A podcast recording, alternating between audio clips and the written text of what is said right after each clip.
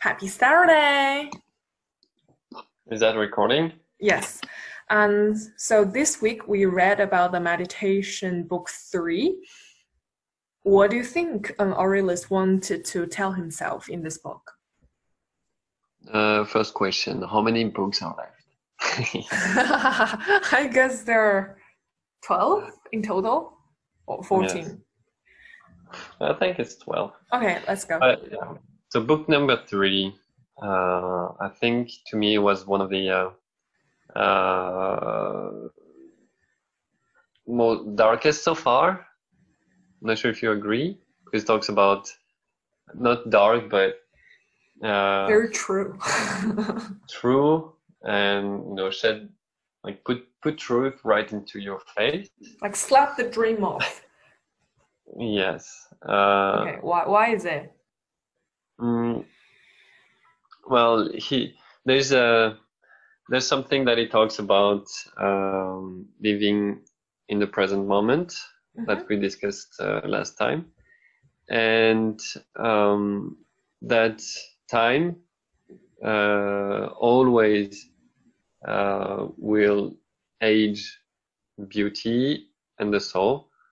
And he makes a comparison between uh, beauty and happiness Okay, in the in the first part. okay. Mm, let me. Should we have the sentences first? Maybe. Yes, please. So one of the sentence uh, is uh, he talks about fruits or food in general, um, and uh, when he talks about the figs that are changing over time. So here it is. When figs are at the ripest, they begin to crack. Thus, in full ripe olives, their approach to putrefaction gives the proper beauty to the fruit.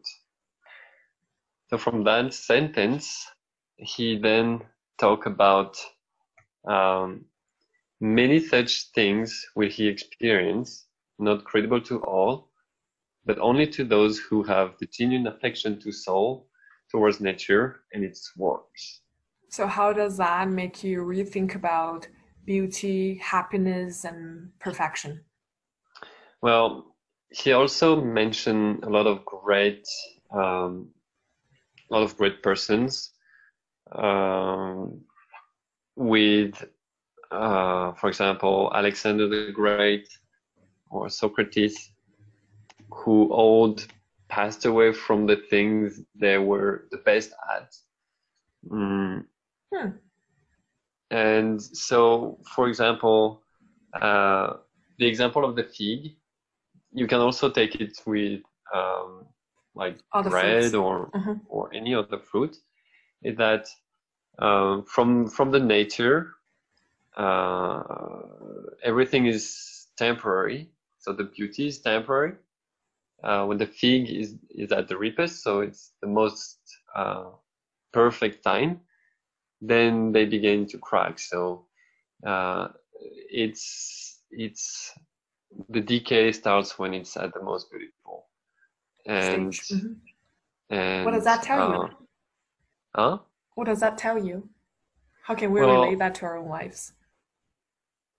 Well, that's that's uh, that's a concept that uh, he applies to to the soul. So if you're looking for uh, the happiness, the pure or the ideal happiness, well, then you might uh, happen like this pig. Um, if you, it, it might not be possible to have the perfect uh, point of happiness, uh, and therefore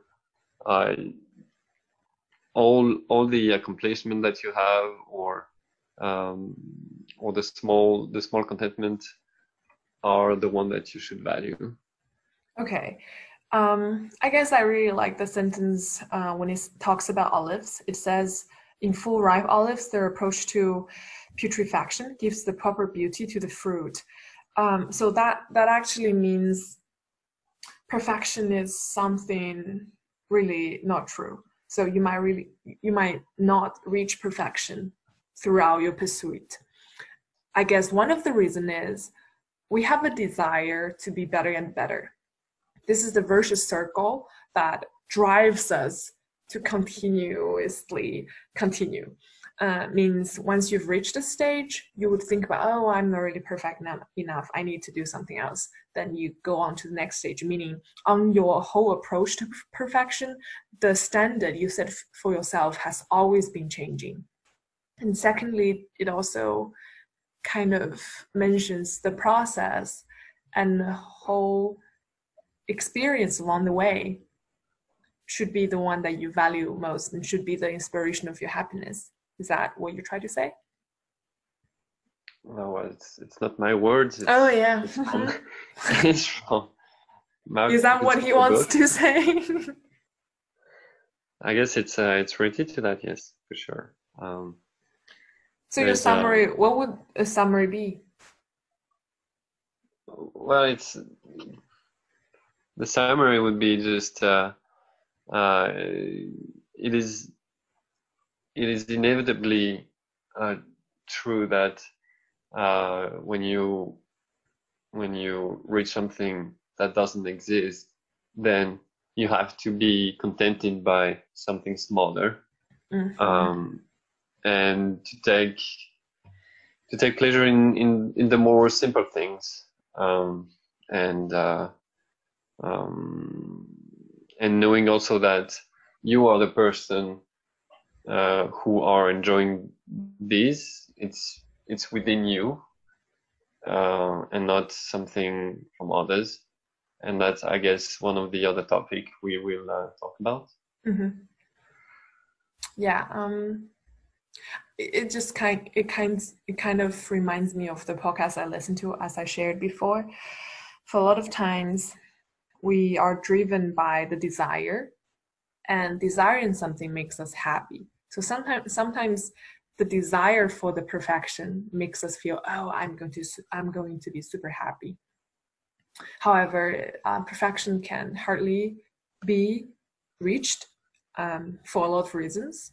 So um, I guess experiencing things itself and collecting tiny pieces of happiness like you showing Bobby can be something um, valuable. Yes, okay. and and maybe not credible to others. I like this part. Uh, mm. People, maybe out of a million people, 99% would not care about Bobby. At all. But we don't care about who cares or, or care. So the the true happiness comes from the conscience and the soul of our own. Yes, from what he calls the deity within. Okay. Uh, which is uh, yeah the conscience, the self conscience, and uh, it's your own it's your own own thing. Uh, yeah. Okay, let me just share quickly share the sentence live fund. I wasn't sharing my screen for that sentence. It's fine. I, I read. Um, the the fourth sentence talks about how you should really not minding too much about other people's business or behaviors or decisions. It says, spend not the remainder of your life in conjectures about others except where it is subservient to some public interest conjecturing what such a one is doing and with what view, what he's saying and what he's thinking, what he's projecting and such like. This attention to the affairs of others makes one wander from his own business and guardian of his own soul. I guess it's a very simple written sentence that everyone at least has heard once in their own life. That is to focus on your own businesses not caring too much about what other people are doing mm, because you might just waste time on thinking about how you can become them or how they are living a good life um, rather than spending more time on your own investing your own collecting your own happiness uh, i guess one thing um, i would love to ask you is about the public interest part uh, because it says you shouldn't really conjecture too much about other people's business unless it has something to do with public interest. Yes. Um, let's let's uh, um, let's take uh, a definition of public interest. Uh, I guess for him it's society and, and a rational society and and the nature, what he called nature. Um, so if there's if there's something that would prevent um, the public interest from being rational or for uh, any kind of irrational or strong passionate behavior, maybe you you should care about that mm, because it would prevent a great greater level of happiness for the public social justice? Yeah social justice or um, anything that is not uh, that is not uh, or everything that is against nature against what he defines as nature would be um, would be something you would care uh, because it's against uh, the public interest i guess. And i guess that's also your own business. If it's like public interest exactly. Yeah that's not uh, uh, definitely other people's stuff but more of their behavior will influence you. Then i would also ask about what about gossip? You know girls we gossip a lot doesn't mean we should totally stop it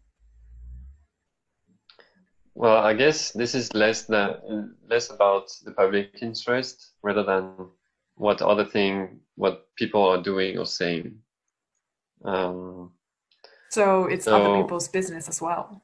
So so normal if you if you if you take this definition, you should not care about others, what others say or do, except it where it is um, a danger or affecting public interest.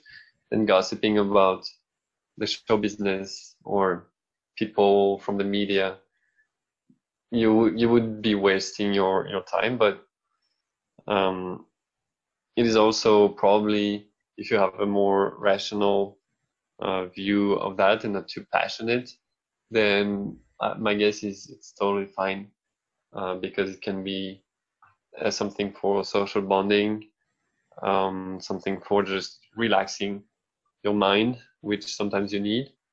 Um, but as long as you don't involve too much passion and energy into that, that it doesn't drive your life, I mean, it's it's to me it's it's not a big problem. I'm not sure what he would think about it, but well to me it's it's not it doesn't it's not something dangerous for for your mind and body if you're just um, taking it with uh, with a bit of rationality.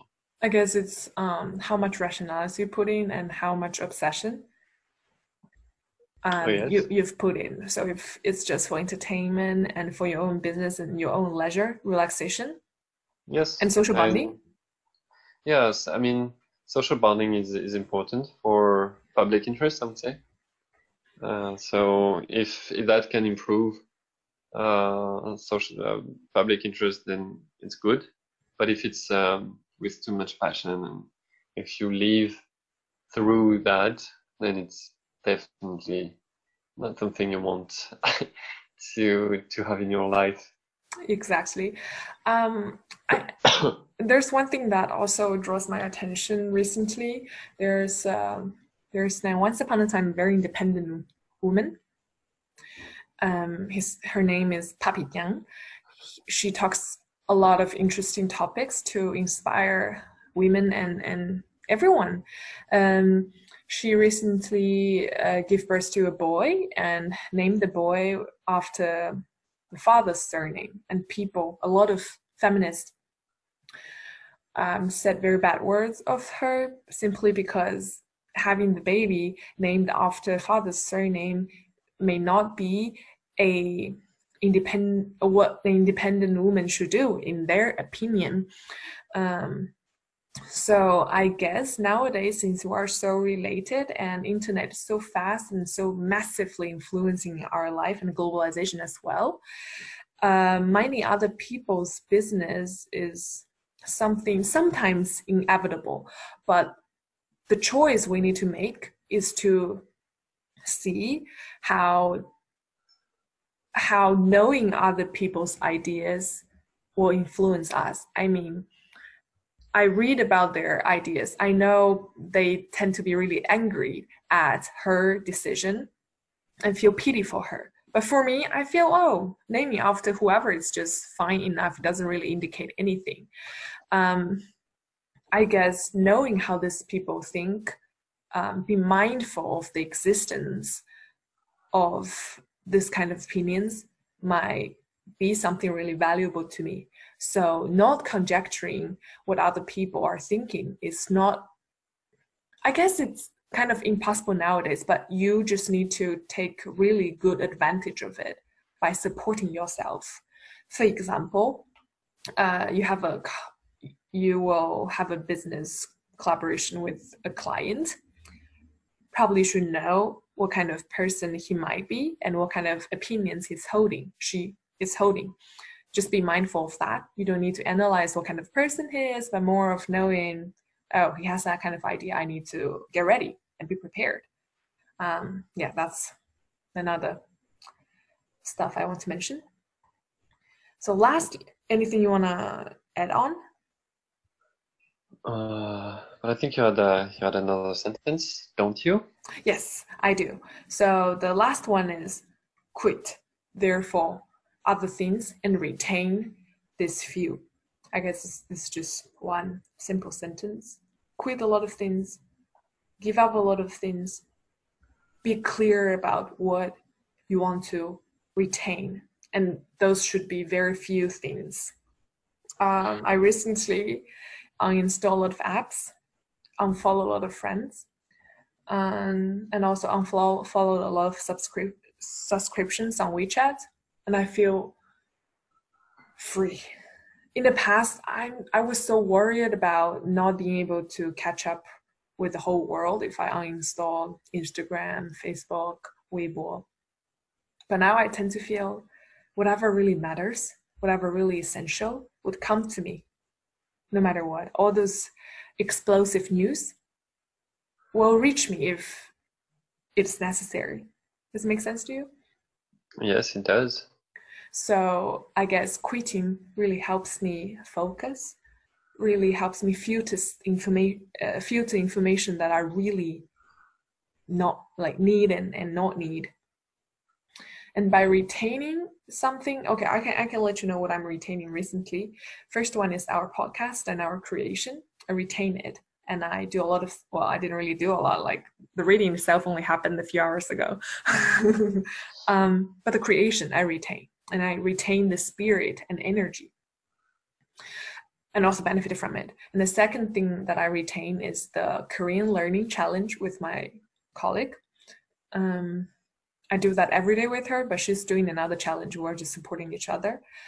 Um, and what else? Oh, and I also retain a reading group with some other friends. I guess those are the three things that, that I retain most and put most of my focus on. And a lot of other things like Instagram checking, Facebook, Weibo, and other news apps, I just give up. Um, and I don't feel I don't feel missed out.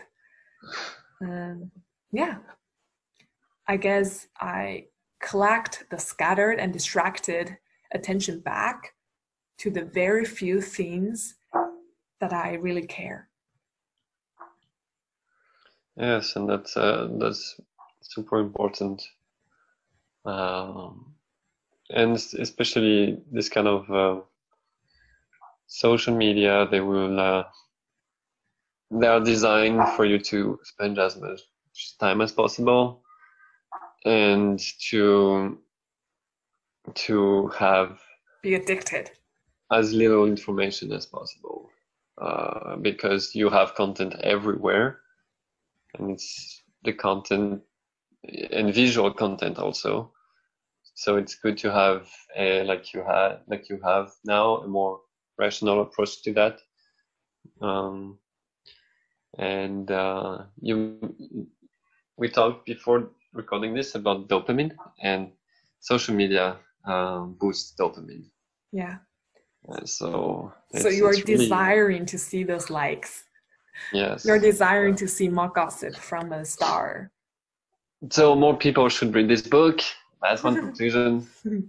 okay, so in summary, I guess the three sentences, or probably four sentences we've talked about in book three, um, teach us to be more mindful of our own.